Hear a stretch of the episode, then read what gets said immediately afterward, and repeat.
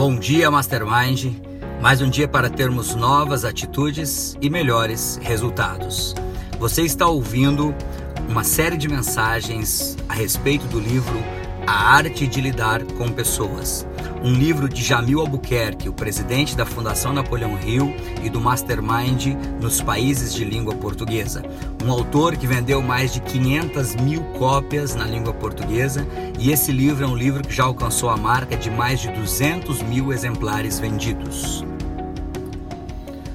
Quando era criança, Jamil Albuquerque disse que estava na cozinha da casa dele em pleno inverno e ele começou a reclamar dos seus irmãos para sua mãe e ela falou para ele: Jamil, olha a tua mão.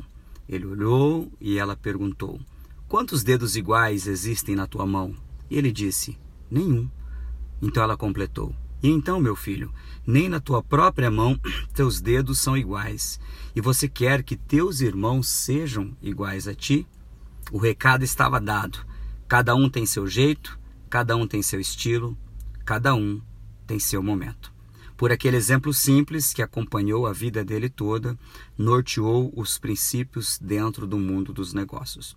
Quando vamos negociar com alguém, viver com alguém, quando nos relacionamos com alguém, precisamos entender que essa outra pessoa não é a gente e nós não somos a outra pessoa. Vamos parar de tentar fazer clones, parar de querer que nossos filhos, nossa esposa, nossos irmãos, nossos amigos sejam iguais a nós. Que nosso patrão haja como nós, que aquele cliente faça isso e aquilo, porque se eu estivesse no lugar dele eu faria isso, eu faria aquilo. Calma, Aceite as pessoas como elas são. Aceite as pessoas da maneira delas. Raciocinando e agindo dessa forma, fica muito mais fácil você conquistar as pessoas para o seu modo de pensar. Fazer as pessoas gostarem de estar mais próximas a você. É uma boa alternativa para desenvolver e trabalhar a personalidade agradável e uma dica também para vencer, vencer a ranzinzice. Pare de se enganar, de se iludir, porque tentar modelar os outros é um terrível engano e isso não é possível. Nosso patrão, nosso cliente, o mercado, não somos nós que modelamos, nós nos adaptamos a eles. É um exercício de tolerância. Aí tem uma frase que eu gosto muito que está nesse livro: O segredo para viver em paz com todos consiste na arte de compreender cada um segundo a sua individualidade.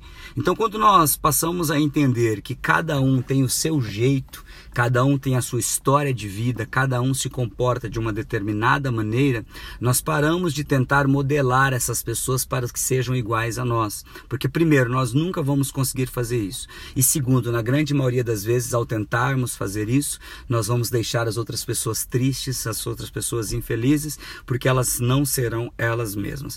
Olha, eu não estou dizendo aqui que você não pode querer que as pessoas melhorem, não estou dizendo aqui que você não pode querer que as pessoas avancem na vida, mas modelar as pessoas é tentar engessar, é tentar colocar um modelo, uma forma nas pessoas. Nós precisamos extrair o melhor delas, o potencial delas a partir do jeito que elas são.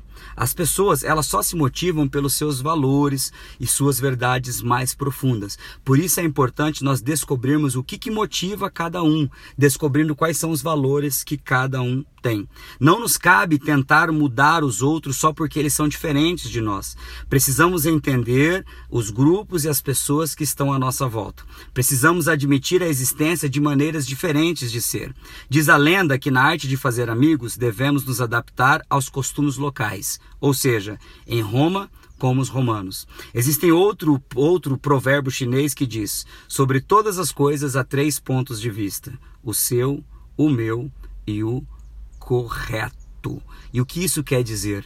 Ninguém é dono absoluto da verdade. Então, por favor, não queira ser você o dono.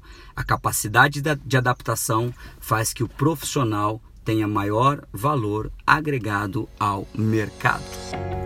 Quem deixa essa mensagem no dia de hoje é o instrutor e diretor distrital da Fundação Napoleão Rio e dos treinamentos Mastermind no sul do Mato Grosso do Sul, Rony Peterson. Que Deus te abençoe sempre e até a vitória sempre!